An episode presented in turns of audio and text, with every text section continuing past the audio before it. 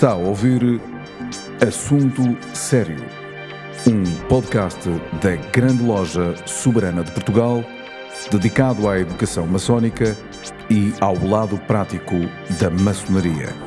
Levamos a todos vós um programa para maçons e não maçons, onde serão abordados temas maçónicos e profanos numa perspectiva maçónica.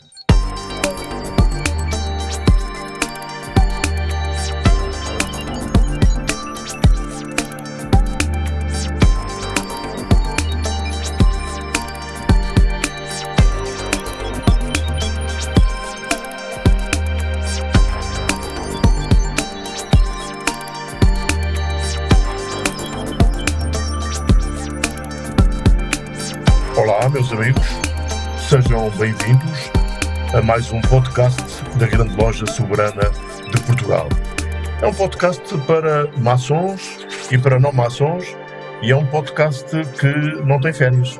Portanto, eh, ao iniciar este podcast, em pleno mês de agosto, queremos naturalmente desejar para quem está de férias umas boas férias, um bom descanso, uma boa tranquilidade, é bom para o espírito, é bom para nós, é bom para nos refazermos todos, sejamos maçons ou não maçons, para enfrentarmos o ano que aí vem, para uns o ano maçónico, para outros um ano civil a começar em setembro, como é evidente, uh, cheio de trabalho, cheio de ideias, cheio de coisas boas. É um podcast para ser ouvido em todo, em todo o mundo e, portanto, também vai uma saudação para todos aqueles que nos ouvem eh, fora de Portugal, nos núcleos portugueses ou não, espalhados pelo mundo, aqui com uma particularidade que eu não me dispenso de referir. Uma saudação muito especial para eh, quem nos ouve no Brasil, porque temos muitas referências e muito feedback uh, do Brasil. E já que falei em feedback, quem quiser entrar em contacto connosco, connosco é só uh, pôr no, no, endereço de e-mail podcast.glsp.pt. Eu repito, G ou G, algumas pessoas dizem G, outras dizem G, L, S, P.pt. É fácil. Bom, uh, o nosso convidado de hoje é o professor universitário e investigador Rui Lumelino de Freitas, e a proposta que ele nos traz é falar sobre mística islâmica e franco-maçonaria. Primeira coisa que, que resulta daqui é nós pensarmos que tem, obviamente, de haver uma ligação entre a mística islâmica e a franco-maçonaria. E é por aí que eu queria começar, cumprimentando o professor Rui Lomelino de Freitas, dizendo-lhe que é muito bem-vindo a este podcast. Aliás, não é a primeira vez que está aqui, e também eh, dizer-lhe ou perguntar se ele vai começar por nos falar do sufismo, da doutrina metafísica, da, da via espiritual, ou se vai, eh, portanto, no cultivo das virtudes, ou se vai eh, começar por, por outra ponta. Rui, um abraço. Muito obrigado. Olá, Fernando. Uh, obrigado pela oportunidade de estar aqui. Uh, uh, vou começar pela outra ponta. Muito bem. E, e, vou começar pelo, no fundo, pelo, por alguns aspectos históricos, porque, enfim, se me dissessem assim, há uns tempos, uma relação entre, entre a mística islâmica, no sentido lato, não queria falar só sobre o sufismo, mas no fundo a mística islâmica, e a franco-maçonaria não me pareceria evidente essa, essa relação. Uh, mas uh, na própria investigação começamos a encontrar, historicamente, encontramos algumas evidências, umas indiretas, ou seja, numa relação entre a mística islâmica e não só a mística islâmica, mas certos, certas luzes da antiguidade que regressam à, à Europa por via islâmica, e portanto estou, estou, a falar no fundo de uma via indireta, e uh, alguns indícios de uma, de, um, de uma relação ou de um, ou de um beber uh, direto em relação a algumas fontes uh, da franco-maçonaria e o, a mística islâmica. Um, então, historicamente, começando pelo, por alguns aspectos, um, no fundo, das heranças onde a própria franco-maçonaria bebe. Eu poderia começar muito mais antigamente, mas vou começar pelo nascimento do, hum, do Renascimento, por exemplo. Podemos pegar em qualquer ponta da história, não é preciso começar no, início, o Renascimento muito do que, do que, do que nós conhecemos como Idade Moderna, hum, que, e todos os desenvolvimentos da Idade Moderna, do pensamento moderno e contemporâneo, uh, nascem uh, no, naquilo que nós chamamos como rena, Renascimento, ou no Brasil, a Renascença. Um, e um, o que é o Renascimento? Porque é que se chama Renascimento? O, o que é que renasce?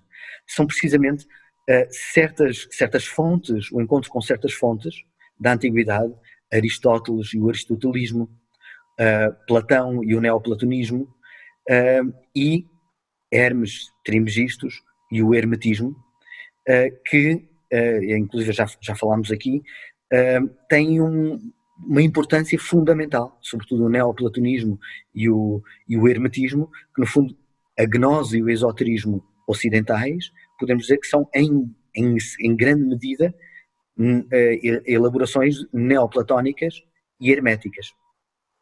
As, as, notícias mais antigas que encontramos dos, do, dos, dos possíveis um, antecedentes da franco-maçonaria moderna, encontramos em canteiros da Idade Média, nomeadamente uh, há notícia de, um, de uma, escola de, de pedreiros relacionados com uh, a construção da Catedral de Chartres, que se sabe, está documentado, que eram filósofos, pedreiros filósofos, relacionados com, precisamente com o neoplatonismo. Ora, isto entra pela Europa, né, portanto, este encontro, por um corredor aberto pelas cruzadas, por onde circulam não só comércio, bens, mas também ideias assim como é na Península, na Península Ibérica, a queda de Toledo uh, libertou para, para, para a Europa uh, uma série de, de, luzes que a Europa tinha perdido com a perseguição, uh, com a destruição do, daquilo que, da perseguição daquilo que era o, o heterodoxo, o diferente, o, o gnóstico, os caminhos iniciáticos, e que tinham sido preservados no, na tolerância do Islão uh, e que mais ainda em relação ao, ao hermetismo uh, e portanto à alquimia uh, preservavam porque o, o, o, Islão considera Hermes Trismegistus um profeta. No Alcorão é referido, Kidr é, é, um, é um, é, é um Hermes, um, o Mercúrio Trismegistus, um, o autor o, o, mítico do, do Corpus Hermeticum, eh, que é uma das principais fontes, das colunas fundamentais do, do pensamento gnóstico ocidental. E, uh, e que entra, uh, portanto, estava preservado no, no, no Islão, no Islão tolerante. Um, por outro lado, também há a notícia de uma relação entre os templários e, ou seja, hum, está documentado uh, em capítulos templários, na, na, época em que os templários foram perseguidos, terem sido encontrados, e foi, e foi motivo de, uh, de acusação contra os templários, foram encontrados uh, citações de trechos da mística islâmica. Uh, nomeadamente de, de confrarias uh, islâmicas uh, ismaelitas, de, de, de, cariz ismaelita um, o que mostra que os templários tinham também uma, uma, uma visão da espiritualidade que ultrapassava as fronteiras não só um, nacionais, europeias, geográficas, mas também da própria religião. Portanto, Isso está de resto documentado em manuscritos maçónicos, não é? Uh, o, que, o, uh, uh, o que encontramos na, fran na franco-maçonaria é um beber das heranças templárias, ou pelo menos uma busca tentar uh, uh, revivificar as heranças templárias e, um, ehm, e neoplatónicas e herméticas, por um lado. Por outro, um, ehm, Uh, ainda uh, no final, já no, no, iluminismo, o, numa pesquisa que, eu, que, que fiz, a minha, a minha, na minha própria dissertação de mestrado, foi sobre os manifestos de Rosa Cruzes do, do século XVII e ao pesquisar sobre as fontes que concorreram para, para a criação do primeiro manifesto de Rosa Cruz, no século XVII, em 1614, a Fama Fraternitatis, percebemos que uma das fontes evidentes é, uh, são uma série de textos que até há pouco desconhecíamos porque estavam publicados em árabe e foram pela primeira vez traduzidos do árabe e publicados pela Oxford University Press há, há dois anos. Uh, e, e, percebemos que a, a Fama Fraternitatis tem passagens que são totalmente inspiradas, eh, quase copy-paste, de documentos ehm, de uma confraria ehm, eh, islâmica eh, conhecida como os Ikvan al-Safa, pode ser traduzido como os irmãos da, da sinceridade, mais ou menos. Um, ehm, como, como não, não, sei se referi, mas a minha especialização não é, o, não é mística islâmica. Uh, tenho um, tenho um, amigo e colega, o Fabrício Boscalia, que é, cuja especialização é essa, uh, que, que, com que trabalhei na, em, em, algumas pesquisas. esta, esta confraria é uma confraria que teve um polo importante em Fez, Marrocos, onde existiu a, a, a mais antiga universidade do mundo.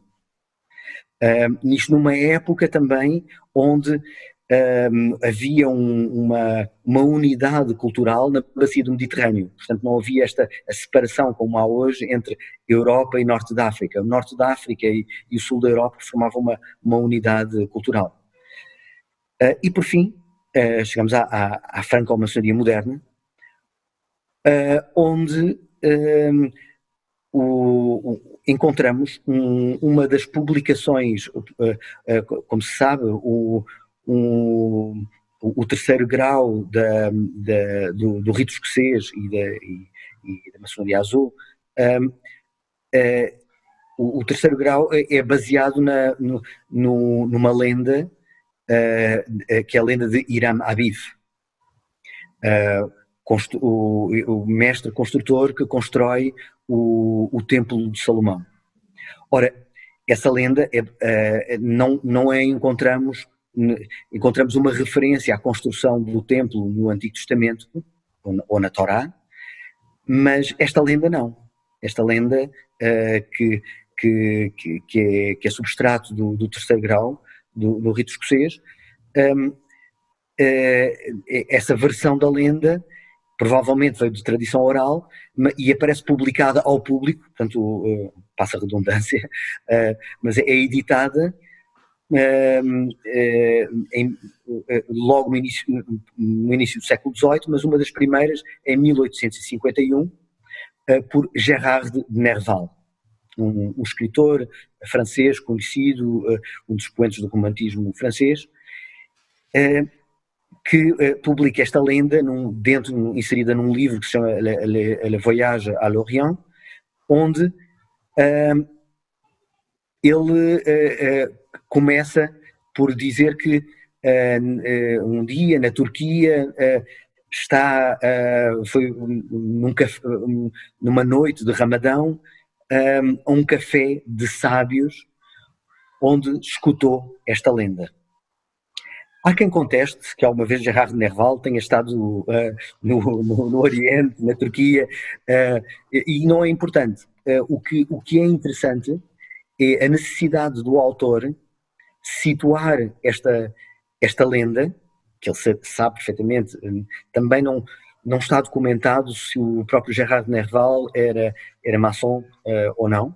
Há quem diga que sim, há quem conteste, mas ele sabia que era a lenda, eh, uma, uma lenda fundadora de, de, alguns aspectos da, da franco-maçonaria, e que um, ehm, ele tem esta necessidade, um, provavelmente por, por tradição oral, de, é, de a ligar, de a inserir com o Médio Oriente e com a tradição mística islâmica. Esta lenda de Iram Abif, é, digamos que é uma primeira alegoria eh, iniciática da, da, da própria maçonaria, como o Rui Lomorim Freitas acaba de dizer, por outras palavras. Uh, isto é perfeitamente verdade, não é?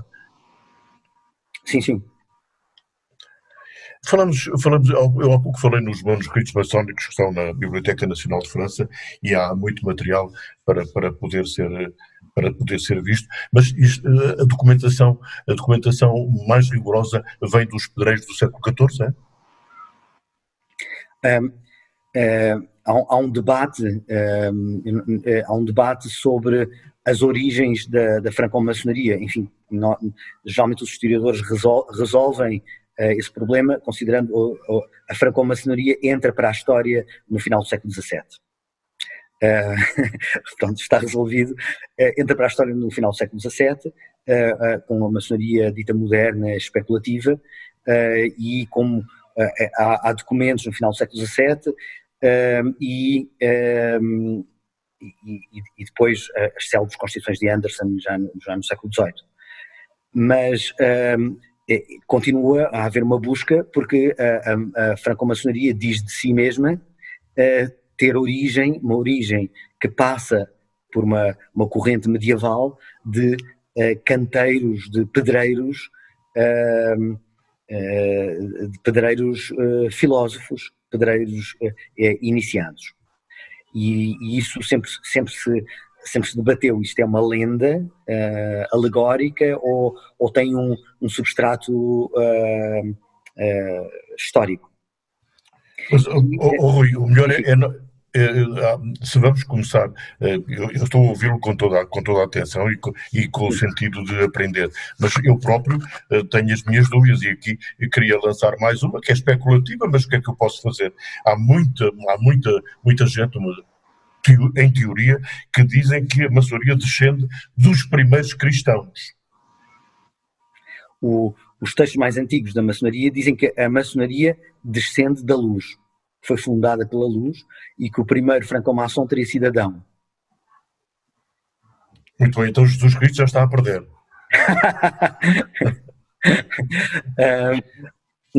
obviamente, uh, é preciso, eu penso que não há, não há contradições nestes paradoxos se sabemos uh, o, que é que, o que é que se quer dizer com franco-maçonaria e, portanto, uh, e percebe-se que há diferentes onde, ora, ora a franco-maçonaria uh, alude a um sistema muito preciso e muito concreto que provavelmente nasce no final do século XVII, efetivamente. Uh, aliás, a grande loja de Londres, creio que foi fundada em, em 1717 em 24 de junho de 1717. Por aí. Portanto, já no século XVIII, isso. Claro. Já no século XVIII. Claro. Estou falando da grande loja de Londres. Sim, sim, sim. Uh, ou, uh, ou quando, se, quando se fala, uh, pode-se falar de franco-maçonaria num sentido tal, onde se está a falar de um trabalho interior, onde estamos a, estamos a aludir a toda, a toda a tradição, a todas as escolas dos mistérios do passado, e, e toda uma tradição em que, em que vê o ser humano como um work in progress, uh, um projeto em que, que deveria uh, realizar-se com uma, uh, com uma transformação em que o ser humano, o ser humano terrestre se transforma em ser humano eterno, não como não como qualquer coisa depois da morte, como, ou seja, não como uma esperança de um prémio de, para uma bem-aventurança após a morte por causa de um bom comportamento ético, mas uma transformação estrutural, eh, que muitas vezes foi chamada metamorfoses ou metamorfose na antiga Grécia, nas escolas pitagóricas, uh, ou uh, uh, no cristianismo, metamorfose ou, ou transfiguração, ou no, no Renascimento, a, a, transmutação. Ou seja, uma mudança estrutural, ou seja, nós, o que, é, o que se via era o ser humano tem, vai, vai tendo mudanças em automático, ou seja, uh, nós crescemos uh, 7 anos, 14 anos, 21 anos, enfim, uh, vamos ganhando uma maturidade que não, não, não precisa de uma decisão pessoal.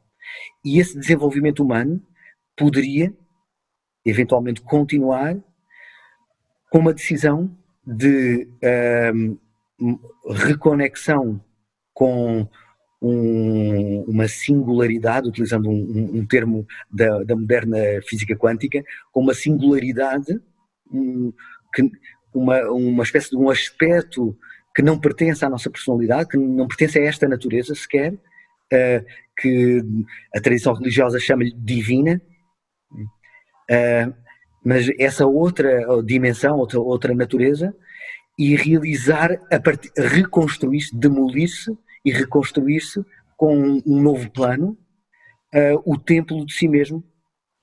Estou, estou a aludir deliberadamente à, à lenda do templo uh, de Hiram Abif, uh, reconstruir a, lenda, a construção de si mesmo segundo o plano que vemos nessa, nessa fagulha que os cristãos gnósticos chamavam-lhe a centelha divina, os, uh, os neopitagóricos chamavam-lhe uma fagulha do fogo universal, uh, ou os neoplatónicos chamavam-lhe a mónada, aludindo a, uma, a, algo que não, que não é o agregado, é uma coisa única. Uh, e, portanto, essa realidade, que eu hesito a chamar-lhe algum nome, há, no fundo temos na história uma nuvem de milhões de mulheres e homens que testemunham de ter realizado um caminho de divinização, de transformação, de construção de uma vida imortal uh, em vida. Ou seja, de terem morrido e renascido em vida e de construído um veículo, um corpo de luz, um corpo, uma, um veículo estrutural de ação uh, de natureza divina capaz de veicular essa singularidade, essa, essa dimensão divina uh, que nós, enfim, mal temos consciência ou sentimos como qualquer coisa vaga uh, e, que era concretizada em ação num, num corpo divino a que alude Paulo no, no, Novo Testamento quando fala do corpo glorioso e no Oriente também se fala do, do corpo de diamante. Uh, enfim, há várias, um, várias referências em inúmeras tradições sapienciais que falam, no fundo, da construção de um corpo de luz, a construção de um novo templo. É isso que a, que a maçonaria atual uh, defende também, a construção do templo interior de cada um. Sim, isso está, está inscrito, encontramos isso inscrito uh, na, nas alegorias, uh, símbolos franco-maçónicos e encontramos também, agora aludindo a, a, ao, ao, tema de, deste podcast, uh, encontramos isso na, na tradição da, da mística, uh, da mística islâmica. Uh, naturalmente podemos dizer, mas então uma coisa vem de outra, ou, ou simplesmente há uma coincidência, porque é, é perfeitamente uh, possível. Enfim, nós encontramos uh, estas referências nas gnoses, utilizando o termo gnose num sentido muito lato, de todas as tradições do mundo encontramos em textos sapienciais, não só de cariz religioso, mas também de cariz que nem é religioso, uh, que, nem, que nem é teísta nem, ou deísta, uh, encontramos uh, referências, no fundo, a essa, é, a essa realização humana, a esse penetrar nos mistérios, estou, estou a mover-me no, no, vocabulário da tradição filosófica helénica ocidental, que, chamava, que designava como mistérios, não no sentido misterioso, mas no sentido do aquilo que é interior.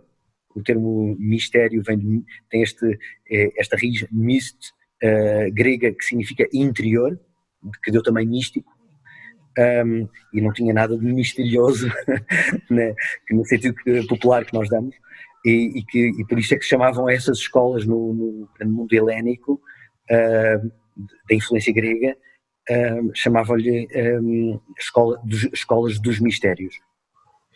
Mas o Rui há pouco começou a falar da mística islâmica, que aliás era um dos temas, ou é um dos temas deste podcast. Podemos dizer que a mística islâmica, para além de defender uma via espiritual também, tinha características iniciáticas.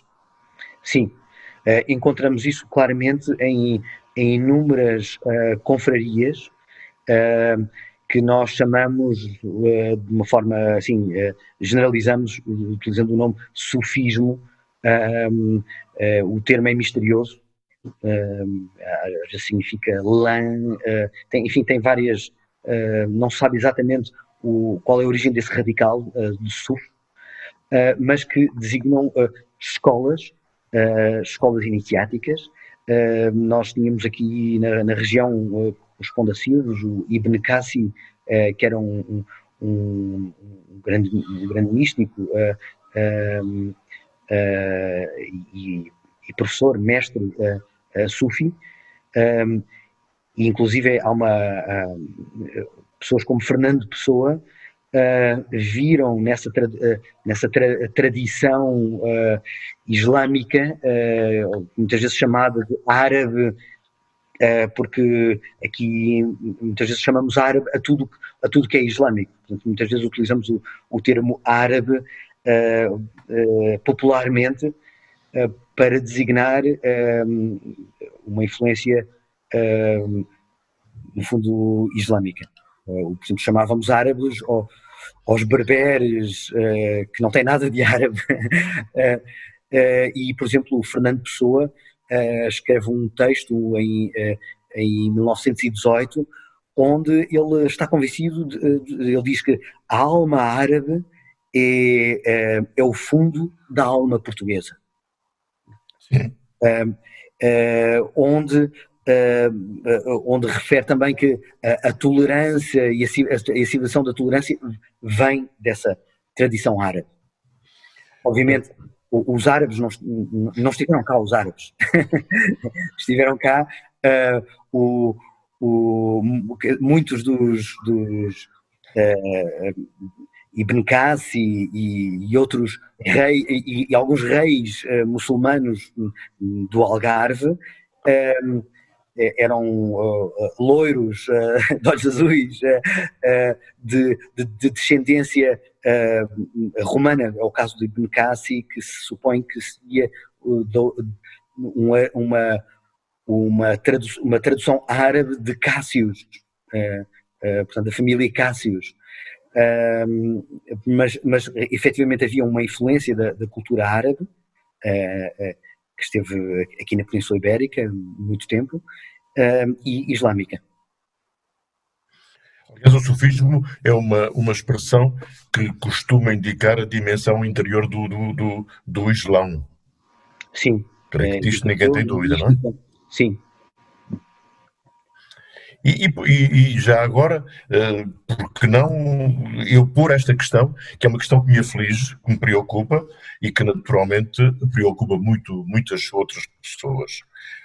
De uma forma geral, o mundo tem uma, uma visão destruída uh, do islamismo por causa do terrorismo.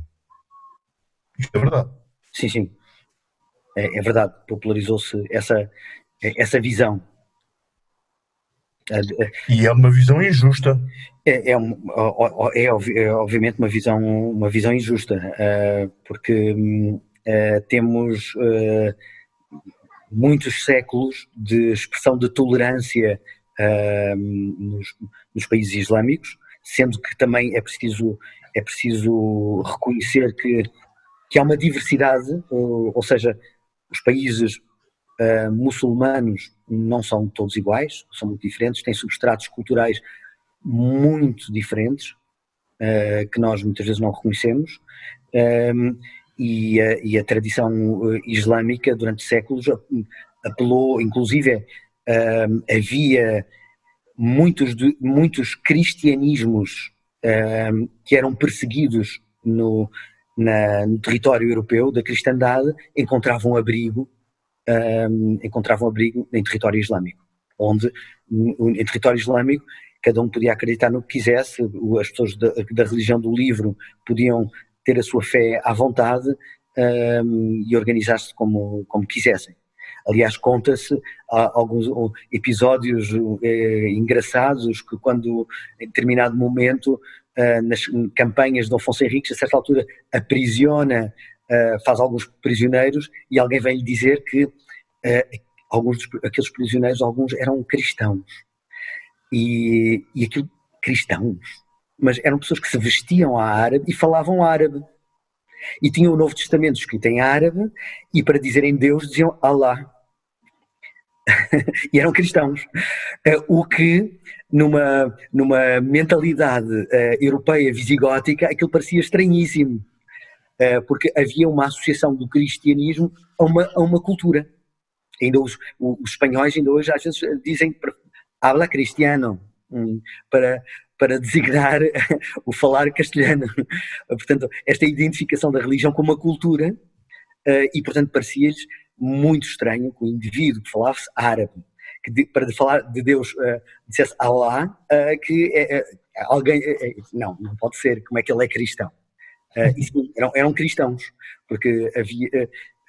em território islâmico havia inúmeras comunidades cristãs.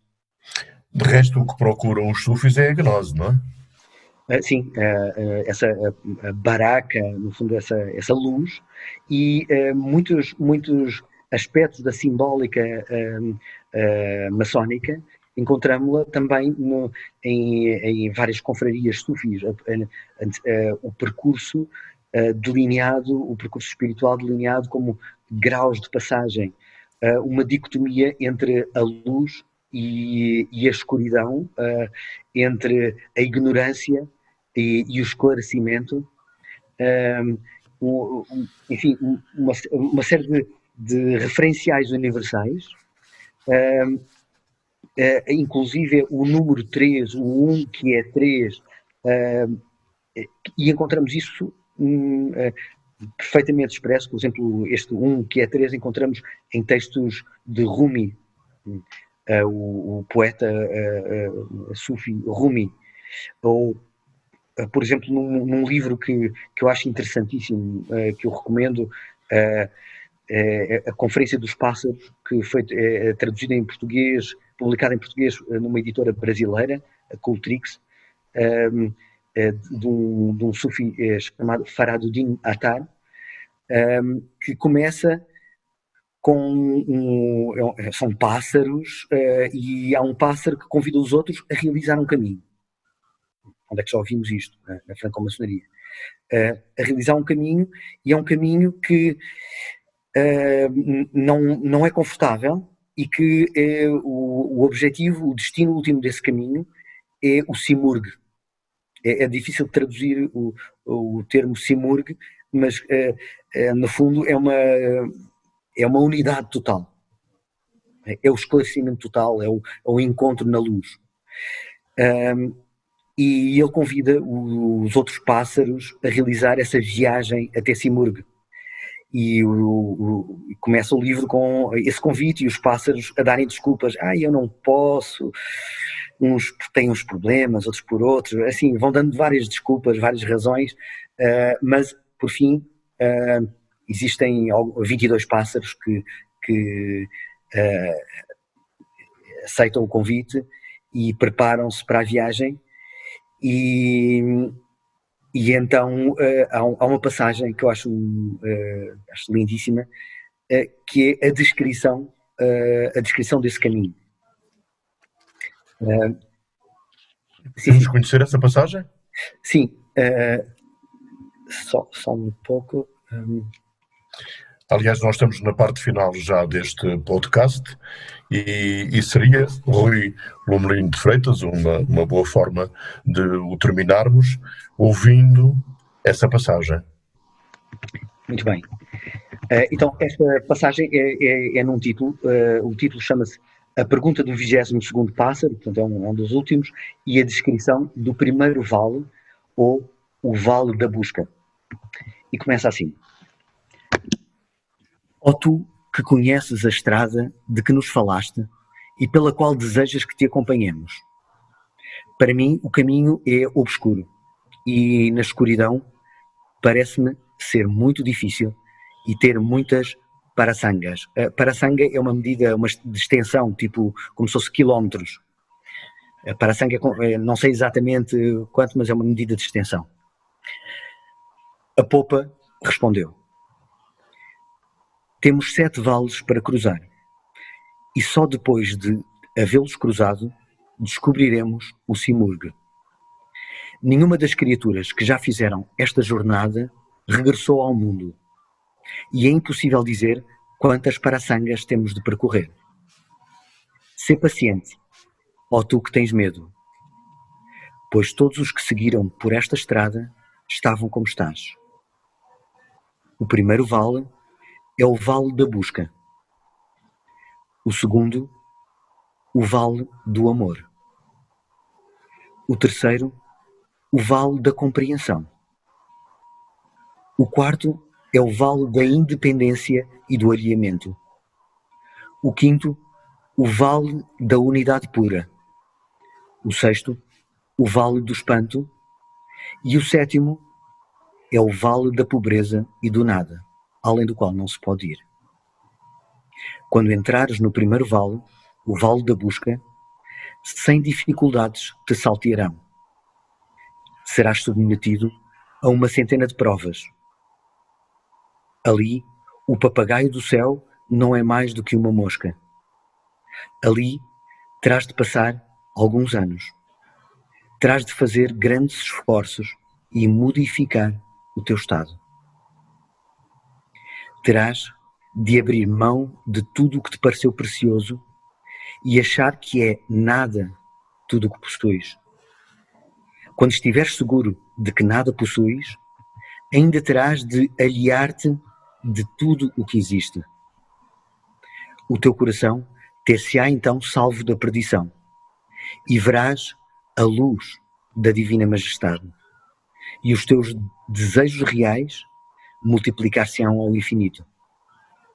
Quem ali ingressa enche-se de um desejo tão grande que se entregará inteiramente à busca simbolizada por este vale. E então já não receará os guardas da porta que procuram devorá-lo. Quando se abre a porta e ele entra, o dogma, a crença e a descrença, todos deixam de existir. Olá. Obrigado, Rui Lomelino de Freitas. Não, não, tenho, não tenho mais palavras, senão o ter a capacidade de ouvir, de aprender e de agradecer a colaboração do professor Rui Lomelino de Freitas e investigador também, neste assunto sério, o podcast da Grande Loja Soberana de Portugal. Boas férias para quem está de férias, bom descanso, mas também bons pensamentos e boa energia para o trabalho que aí vem. E este podcast, que teve como protagonista hoje o professor Rui Lourinho de Freitas, vem provar, mais uma vez, que Deus, como dizia Baudelaire, é o único ser que para reinar nem sequer precisa existir. Muito obrigado e até para a semana.